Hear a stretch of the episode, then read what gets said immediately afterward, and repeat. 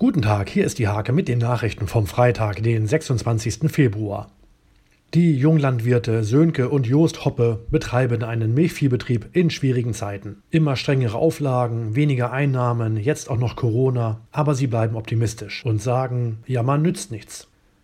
Am Samstag hat medizinisches Personal die Möglichkeit, sich in Drakenburg impfen zu lassen. Da es dabei allerdings um den AstraZeneca-Impfstoff geht, herrscht Skepsis.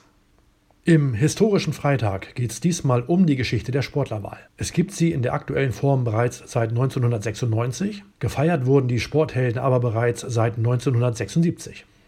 Der SV Semhausen-Balge freut sich über die Verlängerung mit Erfolgstrainer Tim Papenhausen. Auch Fußball-Kreisligist TuS Steierberg hält weiter an Coach Andreas Laurin fest.